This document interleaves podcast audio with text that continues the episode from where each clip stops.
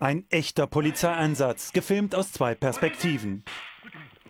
Mit einem Elektrotaser machen zwei Polizisten einen Verdächtigen unschädlich und nehmen ihn im Swimmingpool fest. Mit ihrem am Körper getragenen Minikameras dokumentieren die Polizisten lückenlos ihren Einsatz. Lückenlose Dokumentierung mit Kameras, das lehnen die New Yorker Polizeiführung, die Gewerkschaften der Polizei und der Bürgermeister der Stadt vehement ab. Warum nur? Wir sprechen mit einem, der 40 Jahre bei der New Yorker Polizei war. Die Polizisten sagen, sie werden schon genug überwacht. Sie sagen, die Kamera behindere sie bei der Arbeit in Stresssituationen, wenn sie angegriffen werden. Sie könnten dann zögern zu reagieren, weil nun alles auf Tape festgehalten und gegen sie verwandt werden könnte. Trauer um einen 16-jährigen Jungen. An dieser Stelle starb Kimani Gray. Er wurde von New Yorker Polizisten dreimal in den Rücken geschossen. Sechs Monate ist das her. Der Fall ist bis heute nicht aufgeklärt. Das Ermittlungsverfahren läuft. Warum hat Kimani um sein Leben gebettelt? Warum rief er, hört auf zu schießen? Warum hat er das gesagt, wenn er doch eine Waffe hatte? Laut Polizei war der Junge bewaffnet, hatte seine Pistole gezogen. Augenzeugen bestreiten, dass Kimani eine Pistole in der Hand hatte. Gefeuert haben diese beiden Polizisten. Es ist nicht das erste Mal, dass sie als aggressiv aufgefallen sind. Um sie aus anderen Verfahren herauszuhalten, zahlte die Stadt New York 215.000 Dollar, sagt der Klägeranwalt. Für mich ist es nicht überraschend, dass diese Tragödie mit Kimani passieren konnte. Damals gab es schwere Zusammenstöße zwischen Polizei und Demonstranten. 46 Personen wurden festgenommen. Fälle wie die von Kimani Gray bringen die New Yorker Polizei immer wieder in Verruf. Deshalb hat nun eine New Yorker Richterin angeordnet, die Polizisten sollten mit Kameras ausgerüstet werden, um ihre Einsätze in Bild und Ton lückenlos zu dokumentieren.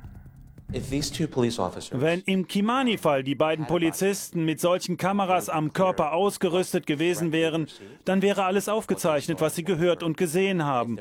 So haben wir nun widersprüchliche Versionen und wir werden wahrscheinlich niemals die Wahrheit herausfinden.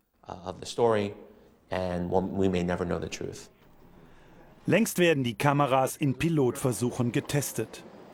Das Bewusstsein, dass nun all das, was passiert, gespeichert wird, hat das Verhältnis zwischen ihnen und den Bürgern entscheidend verändert. Das beweisen Statistiken, zum Beispiel aus Rialto, einem Ort nahe von Los Angeles.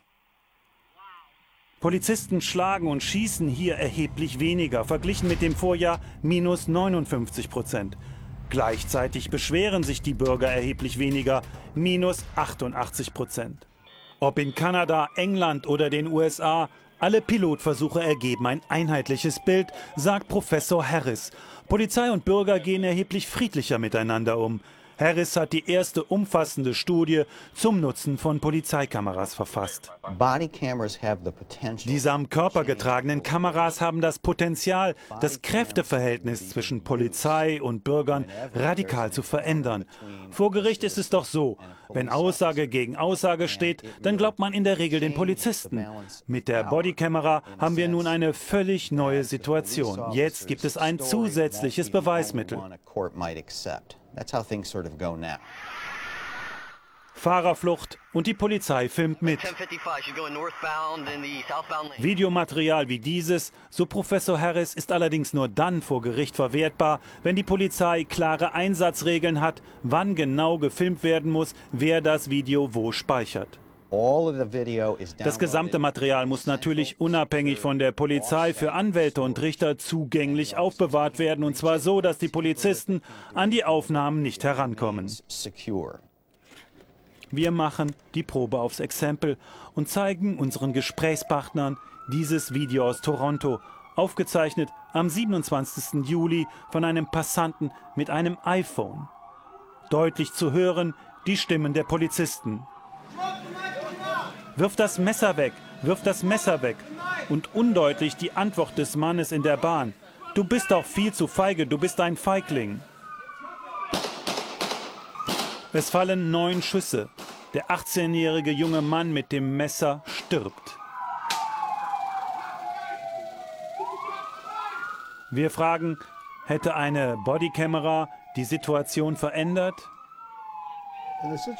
Ich glaube nicht, dass die Bodykamera hier das Verhalten der Polizisten verändert hätte. Das sind Sekundenentscheidungen. Ich denke, diese Polizisten können gut erklären, warum sie geschossen haben. Hätten alle Polizisten die Situation gestochen scharf aufgezeichnet, dann wären wir jetzt erheblich weiter. Wir wüssten genau Bescheid, ob der Mann in der Straßenbahn den Polizisten tatsächlich nach dem Leben trachtete. So wie das Bildmaterial jetzt ist, kann man das nicht eindeutig entscheiden. You can't tell.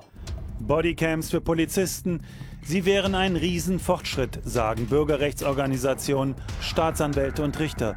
Sie könnten die Bürger vor schießwütigen, gewalttätigen Polizisten besser schützen und sie könnten für mehr Rechtsfrieden sorgen.